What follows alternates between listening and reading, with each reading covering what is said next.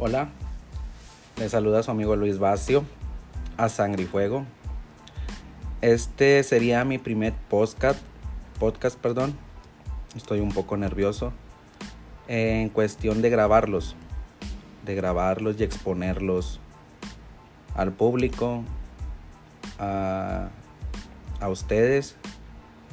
Si se quieren unir a, Luis Bacio, un servidor, al proyecto de Sangre y Fuego eh, ¿qué te encontrarás aquí o cómo lo puedo titular esta etapa de, empezar a grabar ahorita estos podcasts? Yo creo que lo quiero titular mis podcasts o mi primer temporada o mis primeros episodios con el título El mundo detrás del mundo. Así lo, lo quiero titular esta primera etapa de estos podcasts que voy a empezar aquí a grabar y querer compartirles información, información de mi mente, información de, de mi cerebro, mis emociones y tratar de que si alguien de, de ustedes que me empiecen a escuchar se identifica, se espejea conmigo, piensa similar a lo que yo creo en mi pensamiento, eh, pues yo creo que les van a gustar. Yo creo que les van a gustar, van a ser de su agrado. Porque aquí lo que trato de hacer con esto, como muchas personas que se dedican a esto, este es mi primer podcast que voy a grabar así.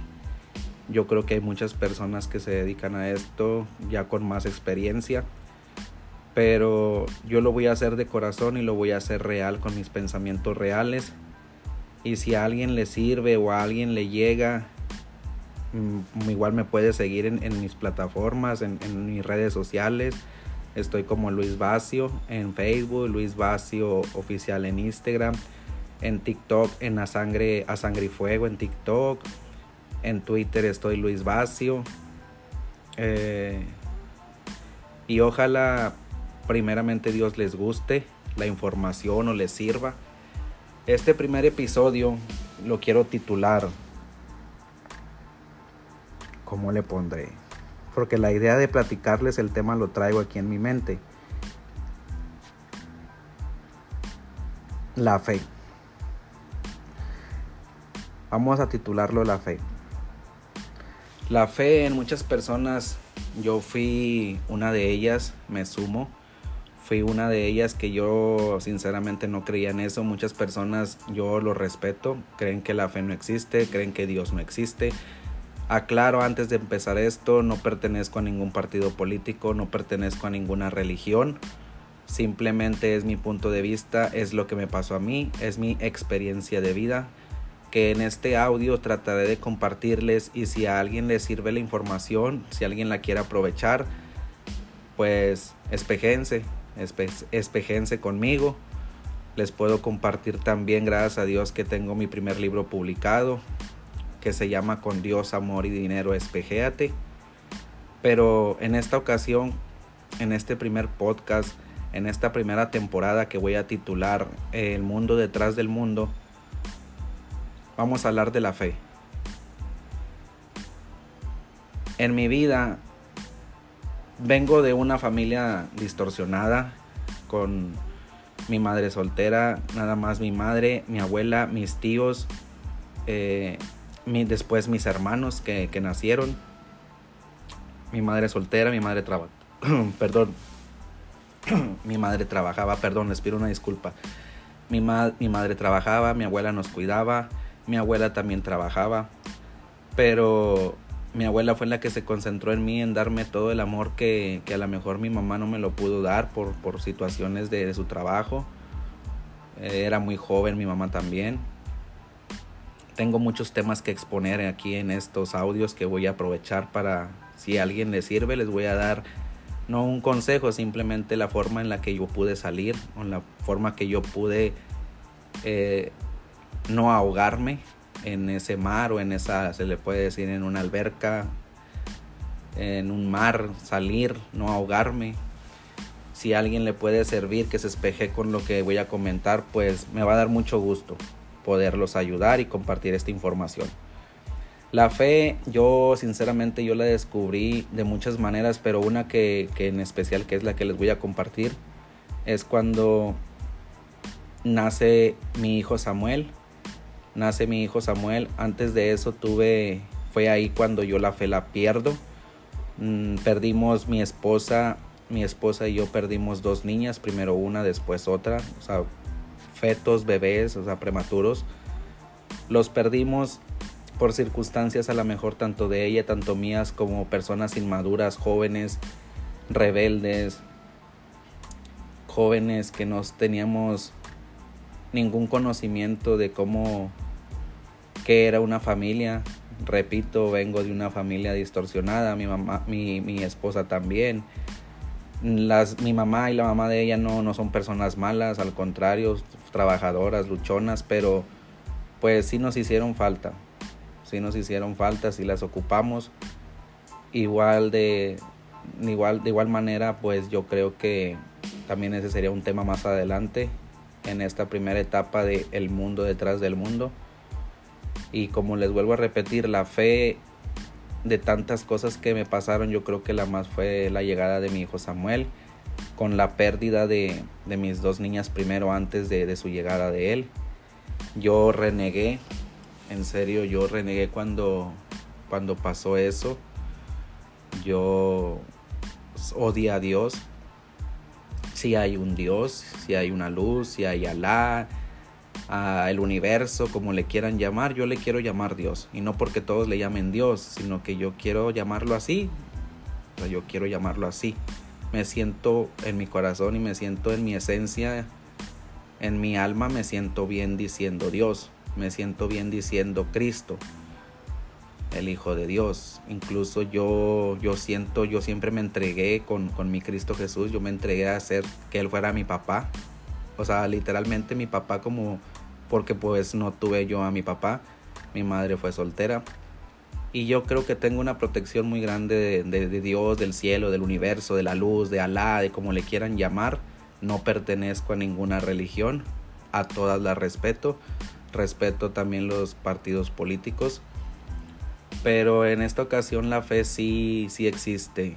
Sí existe porque se lo está diciendo una persona, un mortal con defectos, con muchos defectos, con, con virtudes, con problemas, con enfermedades, con alegrías, con, con llanto. Una persona normal como ustedes o como yo. Que la fe sí existe. Sí existe porque cuando perdemos la primera niña, literalmente les comparto, yo maldije a Dios, al universo, vuelvo a repetir a la, a lo que ustedes quieran representar ese, ese poder, yo lo maldije. Y en ese mismo momento también si se supone que hay un bien, ¿verdad? Un Dios, pues se supone que también debe de haber un mal. Yo en esos momentos yo recuerdo que yo hablé con, con Dios, ¿verdad? obviamente al aire. Así, así, solo en un cuarto donde el doctor me dijo que, que mi bebé no se iba a lograr. Entonces, yo pedí, ¿verdad? Dios, no te la lleves. Pero en ese momento yo decía, Dios no me escuchó. Y en ese mismo instante, con todas las emociones encontradas, eh, lleno de confuso y en todas emociones a flor de piel, pues también aclamé a, lo malo. Dije, si existes tú, diablo, o tú, Lucifer, o tú, luz negra, o tú, noche, como le quieran llamar, pues manifiéstate, pero déjame, déjame a mi bebé, déjame a mi niña. Cosa que no sucedió claramente. Cosa que no sucedió claramente y les puedo decir que cuando yo salgo era un, eh, del, cuartito, salgo, era un pasillo muy, muy grande, muy largo. Y tenía que caminar hacia, la sala de. Hacia la sala de, espera. Y ahí estaba pues mi familia, estaba la familia de mi esposa. Y yo recuerdo muy bien en el momento créanme que no, por mi dolor. En el momento créanme que no por por todas esas emociones encontradas. Sinceramente, créanme que no. Pero llego y yo me, me, me, me, me gana el llanto, me hinco y me le pongo, mi cuñada estaba sentada pues encima en las, en las bancas que tienen los hospitales ahí en las salas de espera. Y yo me le hinco y, y me pongo en sus, me, me recuestro mi cara con mis manos en sus piernas y me suelto a llorar, ¿verdad? Porque pidiendo, diciendo por qué, o sea, por qué Dios, por qué, por qué, por qué. Y, y en un en una fracción de segundos donde yo me levanto así como que para voltear, no sé, alguien me estaba dando unas palmadas así, unas palmaditas en la espalda o que me calmara, que ya no llorara.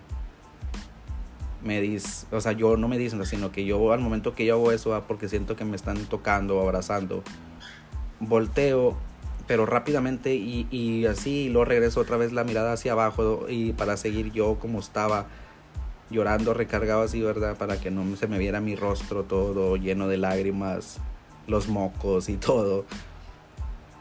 Yo alcancé a ver una persona hacia la esquina de la puerta, de la puerta de la salida de, del hospital. Y nunca se me va a olvidar, era una persona, no se le miraba el rostro, era una persona con una luz y unas alas muy grandes abiertas eso nunca se me va a olvidar. No se lo platiqué a nadie, creo que hasta ahorita o a ustedes que me van a escuchar por hacer este proyecto de, los podcasts y esperar que sea de su agrado. Lo que yo les voy a contar es mi vida real, son experiencias reales si a alguien le sirve. Que esa es la idea de un servidor de Luis Bacio y de su proyecto de A Sangre y Fuego. Y así quedó ese, ese momento y, pues ya, ¿verdad? Entierro, enterramos a, la bebé que nos la entregan, la, la enterramos en el panteón. Yo recuerdo, yo recuerdo haber visto mucha gente, ¿verdad? Muchos amigos. No recuerdo las caras, sí recuerdo que era una multitud grande, me imagino que familia, amigos conocidos era, una, era un montón de personas, pero yo no le puse atención a nadie. Yo simplemente fui directamente al, pozo donde iban a, enterrar a mi bebé. Y yo me quería, me tiré a la tierra, literal me quería aventar al pozo. Pero pues obviamente me detuvieron. No sé quién tampoco, no recuerdo. Hasta la fecha no recuerdo quién sería. Pero cuando me levantan otra vez, esas personas que yo me iba a tirar al pozo, me levantan y en cuestión otra vez de dos, un segundo, dos segundos, yo alcanzo a ver esa misma figura, esa misma persona. Y nunca se me va a olvidar. O sea, es algo real que les comparto, es verdad. Es, muy, es cierto. O sea, que en esa, en esa partida de mi hija, en ese sufrimiento que yo tuve por mis cosas sin madurez, por problemas con de huerco joven, irresponsable, tanto yo, tanto mi, mi esposa, los dos. Si, si buscas ponerle culpable, porque no hay culpables. En la vida no hay culpables. Simplemente si buscas ponerle un título, pues los dos fuimos culpables, pero no, no en literalmente el trasfondo o, como lo digo, el mundo detrás del mundo, o sea, literalmente lo, el trasfondo de ella y mío no somos culpables de lo que pasó. Así tenía que ser. Así tenía que ser por lo siguiente. Tenía que ser así por lo siguiente porque volvemos a perder otra bebé. Intentamos, ¿verdad? En esta ocasión nos preparamos yo creo que un poco, ¿verdad? Mentalmente económicamente le invertimos mucho dinero al embarazo, tanto la, circlam, la circlamos, si saben algunas personas, si llegan a escucharnos doctores o enfermeros o personas que sepan de, de lo que estoy hablando, la circlaron, ¿verdad? De su parte por dentro. Yo tampoco no sé mucho, ¿verdad? A mi ignorancia de respecto al tema. Pero la circlaron, le invertimos mucho dinero, vitaminas, muchos productos, muchas cosas para que se lograra. Y déjenme decirles que no se logró. Se pierde también mi segunda bebé, era también una niña, se pierde. Yo creo que en esa sí estábamos preparados mentalmente. A lo mejor emocionalmente no, porque nos dolió también bastante, pero mentalmente ya estábamos preparados. Y no se dio. No se dio, después de ahí pues siguió el mismo procedimiento, enterrarla y ya después mi esposa y yo teníamos problemas como de que, pues Luis, si buscas mejor a otra persona, nos dejamos, no te voy a poder dar hijos. Y yo sinceramente yo le dije, ¿sabes qué? Eh, no. Le dije no porque yo me quiero quedar contigo. Y si no podemos tener hijos, pues así será y yo me quiero quedar contigo y a lo mejor yo tal vez yo fui el que me aferré, yo me quedé porque ella de plano sí me quería dejar, porque pues me quería dejar por lo mismo de que a lo mejor no podía tener, no podíamos tener hijos. Entonces, no, pues le seguimos, ¿verdad? Seguimos juntos y estamos juntos hasta ahorita, hasta la fecha, también con problemas ya personales más, más adelante que en, en, en más episodios iré contando para todos aquellos que me empiecen a seguir y escuchar los, los podcasts y los audios les sirva, les sirva porque literalmente lo mío es real. No digo que lo de las demás personas que hacen estas, estos audios no lo sea. Toda información siempre va a ser buena. Ya nada más depende de cada quien si la quiere tomar o cómo la quiere aplicar. Entonces se da la oportunidad de que sale embarazada pero ahí dijimos, más que todo fue ella, ella me demostró a mí algo muy importante que es la fe. Porque la llegada de mi Samuel fue nada más eh, puro reposo. Ella nada más tenía, estaba en reposo absoluto. Me cuenta que nada más de la cama al baño, del baño a la cama. Ocho meses literalmente se la pasó así. De la cama al baño, del baño a la cama. Literalmente. Yo me encargaba de, contratamos a una señora. Yo tenía que trabajar en las mañanas, ya llegaba como a mediodía en la tarde, dos, tres de la tarde, ya me quedaba yo con ella. Y ella se enfocó en Dios, se enfocó, se metió a la Biblia, empezó a leer la Biblia, le recomendaron la historia de Samuel, por eso mi hijo se llama Samuel. Y ella, y ella, tanto yo, no somos católicos, lo repetimos, ni cristianos, ni nada. Simplemente pusimos nuestra fe en algo. Ese algo era una experiencia. Si saben, si han leído la, la Biblia, el libro de la Biblia, pues ahí viene un pasaje de, de, lo, de Samuel. Entonces, para mí, económicamente, en mi aspecto de trabajo, yo estaba mal yo en el segundo embarazo yo le había invertido mucho dinero, teníamos pertenencias, cosas materiales que, vendimos, hicimos muchas cosas para que se pudiera lograr, lograr la niña, que no se logró. Entonces, eh, en ese momento que, que aparece el embarazo de Samuel, yo económicamente, literalmente, económicamente, literalmente, válgame la redundancia, yo no estaba bien económicamente. Yo estaba en números rojos. Entonces, pues incluso yo recuerdo que nada más tenía a veces nada más para las puras vitaminas, que eran unas vitaminas que le recetan a las embarazadas. Y obviamente pues su mandado, ¿verdad? El, el, mandado para la semana, ¿verdad? Eh, las cosas que nos decía el doctor que comiera de, para yo comprar el mandado, la despensa. Entonces, eh, así se la pasó. Ahí se la pasó ocho meses con la fe, orando, pidiéndole a Dios que nos diera la oportunidad de ser padres. A mí también me ponía con ella a orar, yo el embarazo de Samuel, la llegada de Samuel, y sinceramente yo, yo lo digo ahorita, va a ser la primera vez que lo voy a decir en, esta, en estas cosas aquí y, la, y lo voy a exponer al público. Yo todavía yo no creía. Yo también pensaba que... Voy a llorar. Porque recordar es vivir, perdón. Yo pensaba que no se iba que no se iba a lograr. Pero cuando nace mi Samuel, Dios me demostró la luz, o como lo quieran llamar ustedes, que existe la fe. Existe la fe porque Dios nos dio esa lección porque Dios yo entendí y se los comparto. Dios no castiga, Dios te da lecciones y créanme que la lección que nos dio sí dolió, fue muy dolorosa. Pero nos dejó un aprendizaje, un aprendizaje bien importante. La fe, la fe. Cuando quieres algo y lo haces de corazón, Él te lo da, Él te lo obsequia, el universo, la luz, como lo quieran llamar.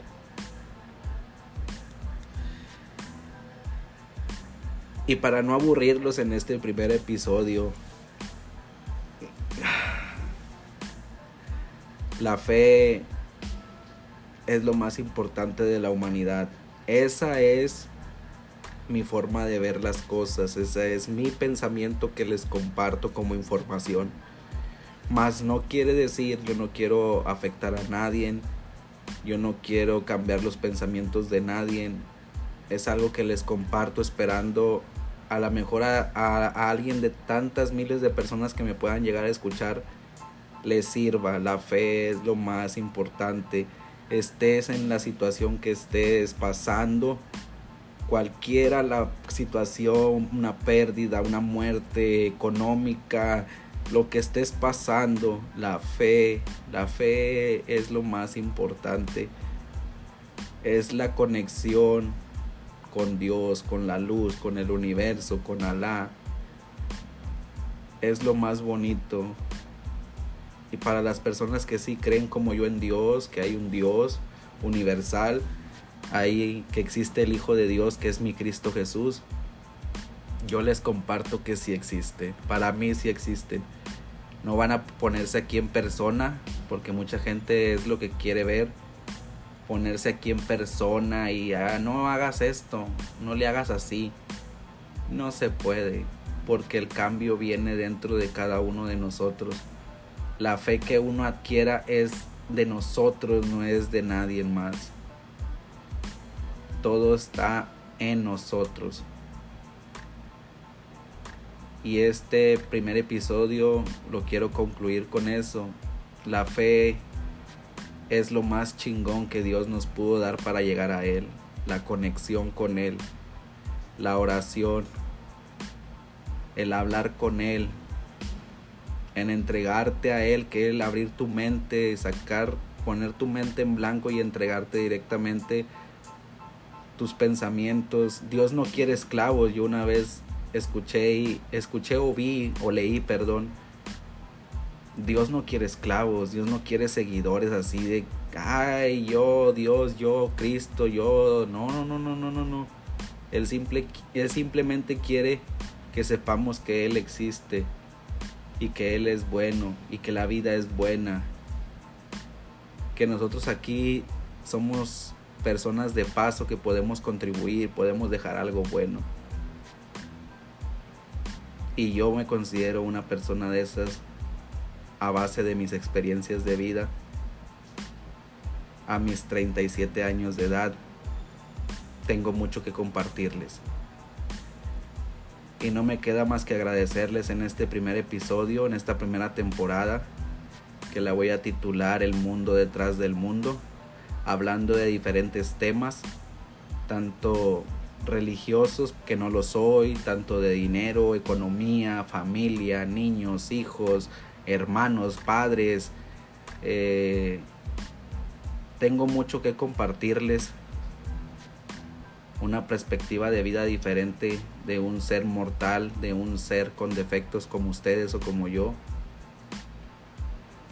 con momentos buenos, con momentos malos, pero siempre con la fe y con la esperanza de que todo va a estar bien.